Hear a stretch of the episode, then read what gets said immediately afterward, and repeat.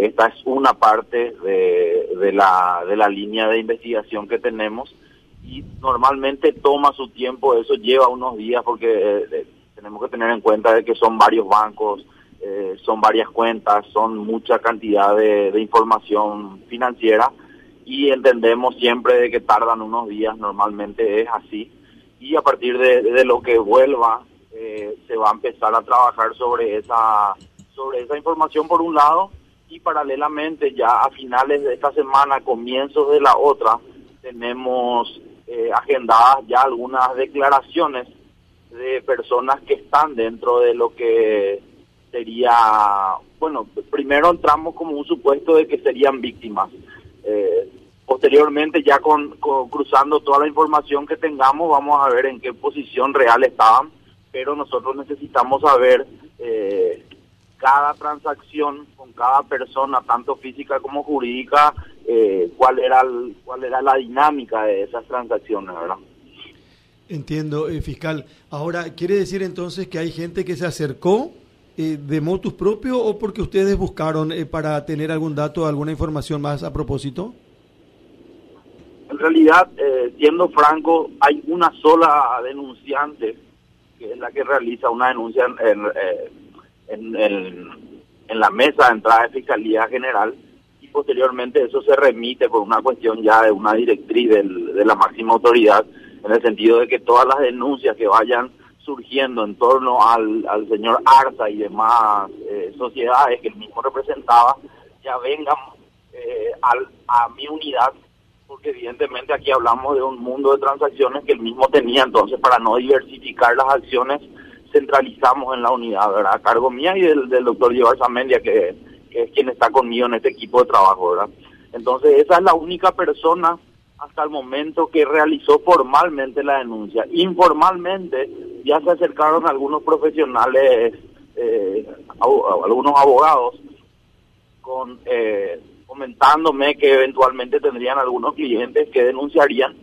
Entonces, eso vamos a ir, seguramente va a ir pasando, pero no depende de nosotros. Pero lo que sí depende de nosotros es ya la, eh, la colección de, información que pueda ser relevante para, para entender la dinámica, como ya había dicho. Entonces nosotros mismos vamos a empezar a llamar ya a algunas personas a declarar, porque tenemos que entender aquí algo. Eh, realmente, por ahora yo no podría decir de que es un esquema Ponzi, en realidad lo que mi supuesto es de que son eh, varias estafas realizadas por la misma persona con una con, con, un sistema de, de, realización bastante dinámico y bastante cambiante para cada persona física y jurídica.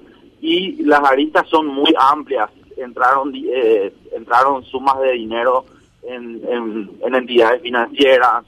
Eh, de vuelta hay personas ya investigadas por, por la fiscalía también en torno a ciertas transacciones, el caso del señor Ramón González Y eh, entonces es muy diverso el, el eh, la causa en realidad es bastante, con bastante aristas, y, em, em, pero empezamos a tener una línea de trabajo, va a llevar su tiempo, pero vamos a hacer, vamos a hacer yo creo un buen trabajo en relación a esto y es una causa bastante eh, su generis, en el sentido de que una misma persona habría estafado a un centenar de personas.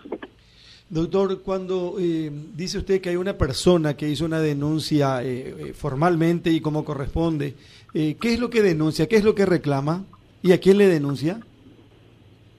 Le, denuncia al señor Arza, al señor Luis Arza, y denuncia por una estafa, ¿verdad? En realidad, no, no, estoy transcordado en cuanto a los hechos en sí, ¿verdad? Eso vamos a ir corroborando luego con la declaración de, la misma, una señora es y eh, pero es más o menos lo mismo lo mismo que se fue no digo replicando porque cada cada transacción es diferente pero es como es el ámbito comercial por, dar un ejemplo el, tenemos sospechas de que el mismo por ejemplo compraba una cantidad de animales que en realidad no llegaba ni siquiera a pagar y después al final vendía eh, tres veces los mismos animales entonces ahí teníamos como cuatro afectados en una misma transacción y así se fue ampliando, se habría ampliado esa, ese tipo de transacciones.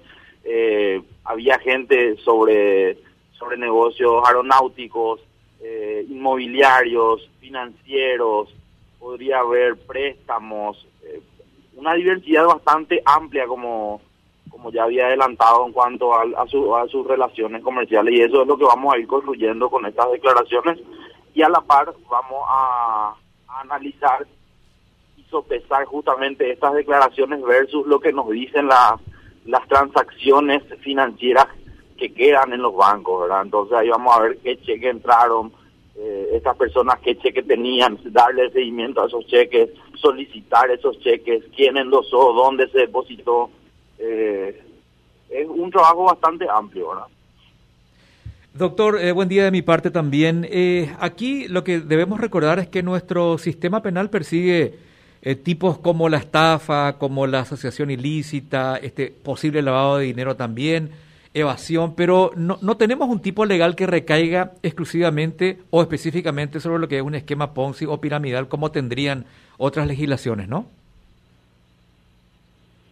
Eh, no, no como tal, pero en realidad eh, el, esquema Ponzi es un esquema justamente que, que se subsumirían en estos tipos penales que ya citaste, eh, Juan. porque es un, es un tipo de estafa en realidad, ¿verdad? Solo que en el, en el esquema Ponzi lo que se hace es prometer un tipo de, de beneficio sobre un tipo de inversión y en este caso yo no veo que haya una inversión en particular. Al, al diversificar él tanto sus negocios probablemente se ganaba dinero con él, pero posteriormente fue fueron perdiendo, ¿verdad? Pero ya porque él empezó a entrar en una bicicleta gigantesca y eh, eh adrede habría incumplido con, con sus inversores, entre comillas, o estafados en realidad. Ajá. En esta lista vemos personas físicas y personas jurídicas. ¿Cómo se determina eventualmente la responsabilidad penal de una persona de existencia, de existencia ideal o jurídica?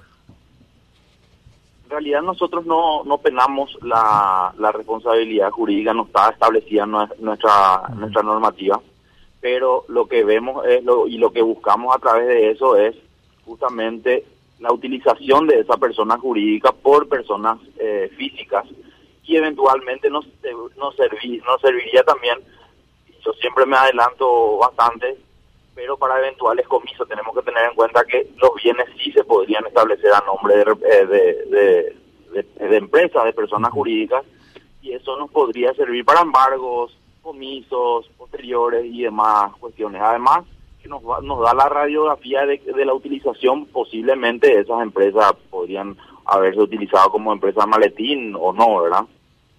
Correcto. Doctor, eh, ¿la mm, pareja o la esposa de Arsa eh, fue ubicada por ustedes? Nosotros la citamos a declarar, pero no asistió. Eh, y ahí entra un abanico de, de, situaciones en el sentido de que eh, ella como esposa del mismo tiene la facultad de, de, no declarar, no, eh, no es una obligación, es una facultad, entonces ella puede venir y abstenerse a declarar.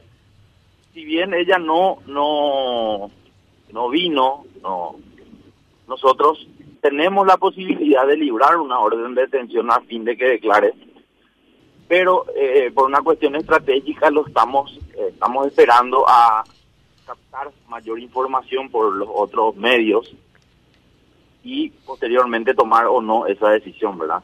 Eh, no es algo prioritario, pero era algo que teníamos que hacer porque ella tiene la, la facultad de venir y declarar y eventualmente también deslindarse de cierta responsabilidad, porque es así, todos tienen esa posibilidad. Si ella no eh, decide no hacerlo eventualmente y si hay responsabilidades en contra suya, también va a ser procesada. Esa es la realidad. Ahora, eh, ustedes tuvieron ocasión de hacer allanamientos y estuvieron, por ejemplo, en un sitio, en una casa, en una residencia donde esta pareja vivía hasta hace muy poco tiempo. Es así, es así. De esa intervención, de ese una casa... ¿Perdón? Perdón. No, no, no, le decía, recogieron algo, consiguieron algo, obtuvieron algo, porque escuché que usted decía también en declaraciones a la prensa inmediatamente después de salir del sitio de que eh, no hay ni siquiera imágenes porque las cámaras fueron arrancadas, algo por el estilo, doctor? Sí, en realidad nosotros pudimos recoger algunos cheques y algunas documentaciones que quedaron en la casa. La casa estaba ya vacía, estaba deshabitada. Eh, pero aquí lo que lo importante también fue la confirmación de, de la residencia por parte de ellos de esa vivienda, ¿verdad? Entonces, ese era un punto importante, ¿por qué? Porque la casa no está a su nombre, está a nombre de otra persona y nosotros teníamos el indicio de que él estaba utilizando esa casa. Entonces, vamos a darle seguimiento. O sea, no nos sirve solamente lo que incautamos, sino también nos sirve la confirmación de que ellos hayan habitado esa casa porque no existe ni contrato de alquiler y es una casa bastante importante, de un, de un costo bastante importante.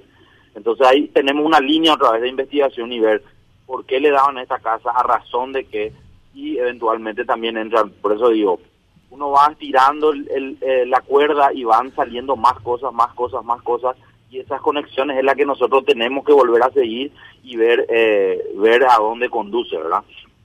La casa propiedad de quién es? Pero... Perdón, eh, doctor, ¿la casa propiedad de quién es?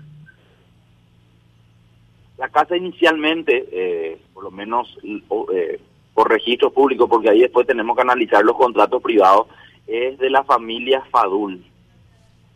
Ellos habrían hecho un contrato de compra-venta con otra tercera persona que está dentro de la lista de de beneficiarios y también de inversores en, el, en el informe de CEPRELAT y esta esa tercera persona es la que le da a este a este señor Luis Arza.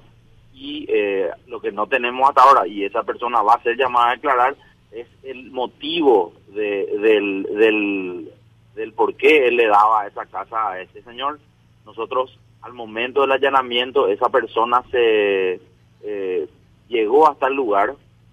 Eh, mostró sus mostró documentos que, que daban que él, era el propietario en ese momento del inmueble y eh, informalmente ahí pude pude preguntarle algunas cosas y pero pero realmente no era el lugar y él tenía la posibilidad de, de no contestar y eso es lo que pasó en realidad verdad no pero tampoco tampoco colaboró en, demasía en el sentido de que eh, no había ningún ningún contrato según él ni ninguna eh, ningún acuerdo con el señor Arza. Era algo bastante llamativo y eso vamos a formalizarlo posteriormente en una declaración.